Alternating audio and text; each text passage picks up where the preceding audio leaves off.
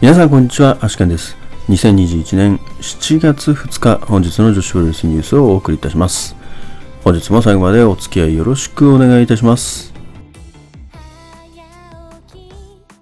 それでは本日もニューストピックスから参りたいと思います。まずは東京女子プロレスです。7月10日、両国 KFC ホール大会の全カードが決定しております。まずはシングルマッチ、宮本萌歌 VS 荒井由紀。10人タッグマッチ、小橋まりか、伊藤真希、上福幸、愛野由紀、山下美優組 VS 渡辺美優、中島翔子、辰巳梨花、前海未来、水木組。6人タッグマッチ、猫春菜、角田直、ハイパーミサオ組 VS 遠藤アリス、鈴芽、鳥羽美香也組。リーウェイマッチ、天満のどか VS 原宿ポム VS 桐生真宙。インターナショナルプリンセス選手権試合王者の光 VS 挑戦者楽となっております。続きまして、マーベラス7月4日、これがスタジオの全体戦カードが決定しております。まず第1試合、門倉凛 VS 宝山愛。第3試合、新藤美琴 VS 響。セミファイナル、渡辺智子、宮崎幸組 VS 桃の実を星月芽組。メインイベントは、カオルが勝つまで終わらない勝負20分。カオル VS マーベラス選手全員となっております。続きまして、仙台ガールズ7月11日後楽園ホール大会の追加カードが決定しております。えータッグマッチ、宮城美智子響組 VS 岩田美香まなみ組となっております。続きまして、オズアカデミー7月18日名古屋大会の対戦カードが発表されております。まず第1試合タッグマッチ、アジャコング旧姓広田桜組 VS 加藤園子関口かける組。第2試合シングルマッチ、米山香織 VS 秋野。第3試合シングルマッチ、YOUVS 花園桃香。メインイベント、6人タッグマッチ、倉垣翼、青木月、松本博恵組 VS 尾崎真由美、大岡由美、雪日真也組となっております。続きまして 2AW です。7月9日、新木場大会の対戦カードが変更となっております。えー変更前はですね、新垣里奈 VS 藤本司のシングルマッチだったんですけれども、こちらが、えー笹村あやめ VS 藤本司と変更になります。続きまして本日の試合結果です。本日はこれがプロレスのみとなっております。これがプロレス本日の対戦カードはバンビ VS 花園桃香のシングルマッチとなっております。結果としましては9分7秒スクールボーイで花園桃香選手の勝利となっております。それでは明日の講義予定に参りたいと思います。明日はですね、まず、10時よりチョコレートプロレスの配信があります。で14時からはアイスリボン道場でアイスリボンの道場マッチですね。で、トリプルシックスは、えー明日、東京ズーですね、えーというところで、別冊トリプルシックスが行われます。あとは、これがスタジオで、えー18時よりこれがプロレスとなっております。あとはですね、えーみちのくプロレスが、えー道場マッチを行いますが、そこに、えーガトームーブの駿河メイ選手、桜井美選手、小石川千恵選手が出場いたします。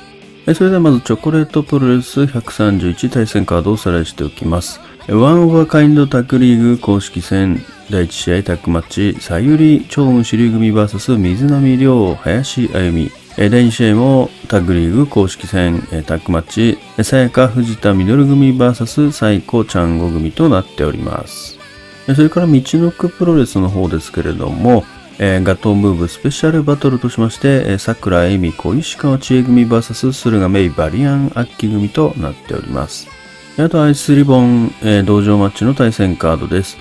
えーまずエキシビジョンマッチ、石川直 VS 武道。第1試合シングルマッチ、はるかつくし VS 宮城もち。第2試合シングルマッチ、テクラ VS ラム会長。第3試合シングルマッチ、藤本司 VS 藤田茜。第4試合タッグマッチ、セラリサ真白雪組 VS 雪ひまや鈴木鈴組となっております。であとはトリプルシックスですね、の方が、えーまあ、ラム会長が出るということくらいですかね、ここは。他の女子選手はいないのかな、ラム会長だけだと思いますね。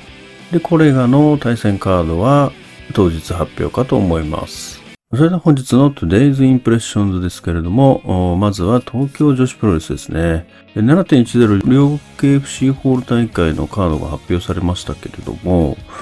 まずこのシングルマッチ、これ、新井選手のこれ初勝利が取れそう、一番取れる確率のあるカードを入れてきましたね。これはもしかしたらこの日初勝利がもしかしたら見れるかもしれないですよね。まだ早いかもしれないですけれども、やっぱり一番、宮本選手が一番多分今キャリアが短いですもんね。一番自分と近い存在だと思いますからね。まあもしかしたらここで初めて勝つというところが見れるかもしれないですよね。あとはマーベラスの大阪大会の対戦カードも発表されましたけれども、このメインのですね、カオル選手の、まあこれはもう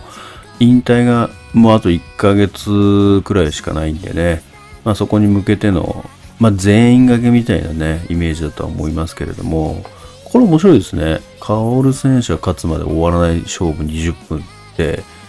これは全員 VS カオルで、カオル選手が誰かから取らないと、まあ終わらないみたいな感じなんですかね。なんか普通のこう一人1分の全員掛けよりも、なんか面白いですね。なんかいろいろありそうですね。わちゃわちゃと。こういうなんか送り方もいいなと思いましたね。またこのセミの宮崎選手がここに入っちゃってるってことは、で、これ星月選手は未成年なんでまだもう一人しかいないですね、これ。これは先日のウェーブに引き続き、これ一人しかいないですね。まあ、まさかの渡辺智子選手っていうのももしかしたらあるかもしれないですけれども、もうこのセミファイナルちょっともう、ほぼあれですよね。コミカルマッチになりかけてますよね、多分。宮崎選手が入るだけでもちょっとコミカルになっちゃいますからね。いや、そういう意味ではさすがですよね。まあ大阪だしね。きっと面白い試合になるでしょうね、いろんな意味で。あとこれですよね。このカード見たときびっくりしましたね。あ、もう組むんだと思って。これはあれですよね。やっぱあのー、以前あった花月さんが仙台サンプラザに来た時と同じ流れですよね。まああれで、まあ仙台に来て、で、すぐその後の後楽園でカードが組まれるっていうパターンとまあ同じパターンでしたね。いや、しかしね、この、まあ、響選手はまあいいとしてですね、やっぱり、アンドラス宮城選手、まあ、ここで今、宮城美智子選手になってますけれども、がですね、えー、まさか、ちょっと戦場にまた出ることになるとは、正直思ってませんでしたね。やっぱりかなりのこう、確執を残してというか、ほぼ喧嘩ばかりに近いような状態だったと思うので、まあ、そういう部分でまた戻ってくる、戻ってこれる、そしてそれを受け入れた戦場。これは結構びっくりですよね。しかも、なんか10年とか経ってんならまだわかりますけど、まだだって何年ですかね。2年とかぐらいしか経ってないですよね、多分。まあその短い期間でですね、まあ受け入れた戦場っていうのもすごいし、そこに乗り込む度胸がよくあるなと いうところもありますよね。まあそういうところがプロレスの面白いところでもありますけれどもね。まあでも本当にここに響選手が絡んでるのがまた面白いですね。いや、これはちょっとあの、桃野選手の橋本選手のタイトルマッチも含めてですね、7月11日のこの戦場の後楽園ホール大会は一気に注目度が増しましたね。これはちょっと見たいですね。あとは 2AW で、まあもともとあの引退ロードの中の一つとして組まれてました新垣選手と藤本選手のシングルマッチですけれども、まあ、これが変わって、えー、まあ笹村選手とのシングルマッチになったわけですけれども、ある意味これ、こっちのシングルマッチもこれなかなか興味深いカードですよね。これ初シングルですかね。どうなんでしょうか。いや、これはこれでなかなか楽しみなカードになりましたね。それからチョコレートプロレスですけれども、明日はワンオーバーカインドタックリーグの、まあ、公式戦、まあ、最終日の一つ前という感じですよね。まあ、7月3日の部分ですけれども、結構ですね、明日のこの結果で、ほぼほぼなんか、進出者が見えてくるかなというところですよね。まあ、まずはドラゴン忍者とワッショイ兄貴ということでですね、これはだからワッショイ兄貴がまあどうなるかってとこですよね。まあドラゴン忍者はもう絶望的なので、ワッショイ兄貴が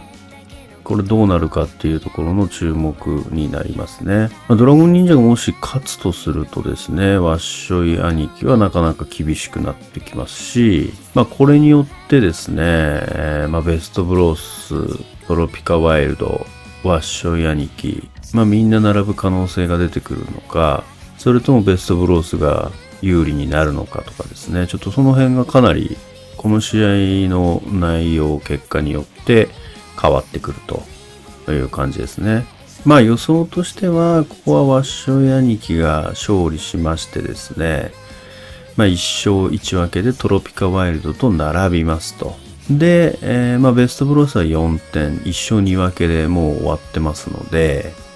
まあ、最終戦7月6日のトロピカワイルド VS ワッショイ兄貴の結果でどこが行くか決まるというのがまあ一番ですね盛り上がる展開じゃないかなとは思いますけどねまあなので7月6日えー、例えばトロピカワイルドが勝つと、まあ、トロピカワイルドが行きますし、ワッショイ兄貴が勝つとワッショイ兄貴が行きますし、もしドローだった場合にベストブロスと3チーム並ぶことになるしっていうですね、かなり盛り上がる形にはなりますよね。まあ、なので明日はワッショイ兄貴が勝利すると予想しておきたいと思いますね。で、B ブロックの方は7月3日は、えー、藤田ミノル、さやか組とメルトブレインダンシングですよね。チャンゴサイコ組ということでですね。まあこちらもまあ、サイコちゃんご組が勝つとですね、5点になりますので、まあ、あとはさやか、藤田実組の最終戦の結果次第になるという形になりますけども、これはどうですかね。これ結構難しいな、でも。でも、サイコちゃんご組が行きそうな気がするんですよね。明日はサイコちゃんご組勝ってですね、まあ5点でリーグを終了しますよね、そうすると。で、えー、7月6日のエッグタルトとミサヤカの、まあ、結果に委ねられるというような形になるのかな。あ、違うか。明日サイコちゃんご組が勝っちゃうと、もう決まりですね。サイコちゃんご組に決まりですね。あ、そうかなるほど。そうなると、これ結構メルトブレインダンシングも勝ちに行きたいでしょうね。ただドローだと、まあ、どっち、まあ、最後か、最終戦に委ねられるってことですね。まあ、もしドローだと、えー、メルトブレインダンシングが4点で、ミサヤカが、えー、3点になるので、まあ、最終戦で勝てば、ミサヤカがいけると。で、引き分けだと、えー、まあ、並ぶと、4点同士で並ぶっていう感じですよね。で、負けだと、メルトブレインダンシングが抜けますと。いうことですね。まあ、そっか。そうすると、ドローが濃厚かな、これ。ドローですね。ドローだと最終戦に委ねられるので、きっとドローな気がするな。逆算ですけどね。逆算になっちゃいますけど。まあでも最終的にですね、まあ最初に、一番最初にこのリーグ戦が始まる前に予想してたのは A ブロックはトロピカワイルドで、B ブロックはメルトブレインダンシングという形で予想してましたから、なかなかこういい流れになってきてますね。あとは明日アイスリボン同場マッチが行われますけれども、明日はですね、これ結構シングルマッチ多めで、まあ第1、第2、第3と、まあ全てシングルマッチなんですけれども、これなかなか楽しみなカードが揃ってますね。まず、つくし選手と宮城もち選手。このシングルマッチもなかなか最近はやってないと思いますからね。この試合も楽しみですし、まあ、あと第2試合のこのテクラス選手とラム会長選手、まあ、このシングルマッチもですね、まあ、ある意味こうね、暗黒同士のですね、戦いっていうところも楽しみなところではありますよね。あと第3試合、藤本司選手と藤田茜選手のシングルマッチも組まれてますけれども、こちらはまああれですね、タックの、まあ、選手権試合決定戦がありますから、まあそこの一応前哨戦という形にはなるんでしょうかね。で、第4試合の方も、まあ、セラ選手と雪選手の、まあ、これはタックの決定戦の前哨戦的な扱いになるのかなと思いますね。最近、こう、真城選手がですね、もうメインとかセミとかに出るの当たり前になってきましたね。全く違和感なく見てますけど、結構すごいことだと思いますけどね。あと石川直選手がですね、久々に、えー、まあ、エキシビジョンマッチにはなりますけどね。まあだから復帰ではないんですかね。復帰はあくまでもまあ、スキップしていたのかな。まあだから、武道選手は、あれですね、デビュー前、最後のエキシビジョンが石川選手ということになるんですね。いや、明日の道場マッチも配信あるみたいなので、えー、非常にありがたいですね。まあ、しかも楽しみですね。まあ、スキップがね、配信ないですからね。いや、スキップを見たかったですけどね。スキップ。スキップなの電波問題ほんとなんとかしてほしいですけどね。まあ、もしくはニアライブでやってほしいですけどね。スキップは。録画でいいので。その日の夜くらいにですね、ちゃちゃちゃっと。もう編集とかいらないと思うんですよね。もう編集とかいらないんで、もう垂れ流しでいいんで、ちょっとやってほしいところありますよね。あとですね、本日、リングの女神様の第2回目ですね、配信が行われまして、えー、とりあえず今回はですね、特に何のトラブルもなくですね、かなり滞りなく進んだのかなとは思いますけれども、あとあれですね、こう、時間がすごく押してしまってたところはあったと思うんですけれども、あの、それだけですね、結構話が盛り上がるんですよね。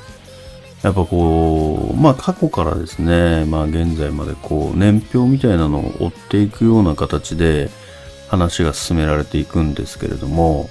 やっぱりその中でですね、すごくこう聞きたい部分っていうのがたくさん出てきて、やっぱりこう1時間半なんですけども、なかなかね、その時間でこう全てをですね、掘り下げるっていうのはなかなか難しい話でですね、やっぱあれも聞きたい、これも聞きたいになってしまいますからね。まあそういう部分では本当にあっという間の1時間半で、なかなかですね、このファンの方からの質問もですね、えー、まあ、聞きたい部分っていうのは結構あったところなんで、非常に興味深い話も聞けましたし、まあ今後のね、えー、まあ展開というか、まあ考えてるようなことだったりとかも聞けたりとかもしてですね、なかなか面白い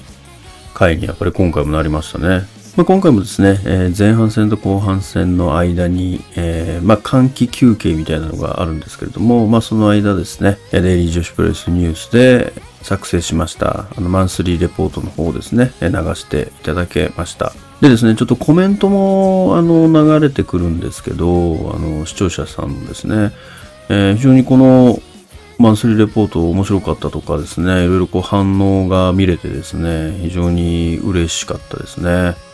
本当にありがとうございますというところですね。現状はですね、えー、マンスリーレポートをお届けしているだけですけれども、ちょっとまた違った形でですね、でこのリングの女神様に何か貢献をしていきたいなと思いますね。本当にこの第1回、第2回とですね、面白い内容でしたので、これはですね、第3回もゲストが非常に気になるところですね。あとはですね、番組系で言うとですね、もう一つ、えー、女子プロレスの輪というのが、まあ、本日より放送開始となっております。でこちらですね、Amazon プライムの方でですね、えー、まあこれ9時半からってなってたんで、こういう、この、この時間じゃないと配信されないのかと思ってたんですけど、これはあくまで V パラダイスというチャンネルで放送する時間であって、あの Amazon プライムの方は先行配信って書いてある通りですね、これ7月1日にもう配信されてたみたいですね。全然気づかないで、えー、まあ今日見たんですけれども、いや、これもですね、なかなか面白い内容でしたね。やっぱり、こう、一人の選手、まあ今回は藤本司選手ですけれども、がですね、まあ、ターニングポイントとなるような試合をですね、まあ、選びまして、まあ、それを放送しながらですね、えー、まあ、解説とかしながらですね、まあ、どういう気持ちだったのかとか、まあ、なんでこれをターニングポイントとして選んだのかとかですね、まあ、その辺の、まあ、過去の試合を振り返りながら、まあ、本人が語るといった形の、こう今までね、まあ、今のほどの藤本司選手っていうのは、まあ、知ってると思うんですけど、まあ、やっぱり過去のね藤本司選手っていうのは、まあ、どういう試合でできてるのかというか、まあ、どういう道をたどってきたのかとかですね、まあ、その辺を分かるとやっぱりよりですね今の藤本選手が、まあ、面白くなるというような形ですよね。まあやっぱりまあよく言うですね、プロレスはこう線で見るとですね、楽しみが広がると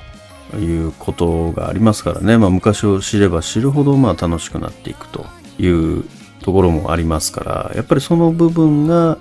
この番組を通してですね、知ることができるということでですね、やっぱりその選手にとっても非常にいいことだと思いますし、そのファンにとってもですね、やっぱり新しい藤本選手のファンだったりとかは、まあ昔ですね、どういう経緯で、例えばこの技が継承されたんだとか、まあこの人との関係はこういうことがあったんだとかですね、やっぱりそういうところがま分かってくるとより今が楽しめるといったものがありますからね。まあやっぱりそれをこう手助けしてくれるような番組になるんじゃないかなというふうには期待してますね。まあ、リングの女神様もですね、プロレスの輪、女子プロレスの輪もですね、えー、まあどちらも、まあ、違った方向性ではありますけれども、まあ、非常に今後が楽しみな番組かなと思いましたね。それでは本日の女子プロレスニュースはここまでとしたいと思います。もしこのニュースが良かったと思いましたら、高評価やいいねをお願いいたします。また毎日ニュースの方更新しておりますので、ぜひチャンネル登録やフォローの方もよろしくお願いいたします。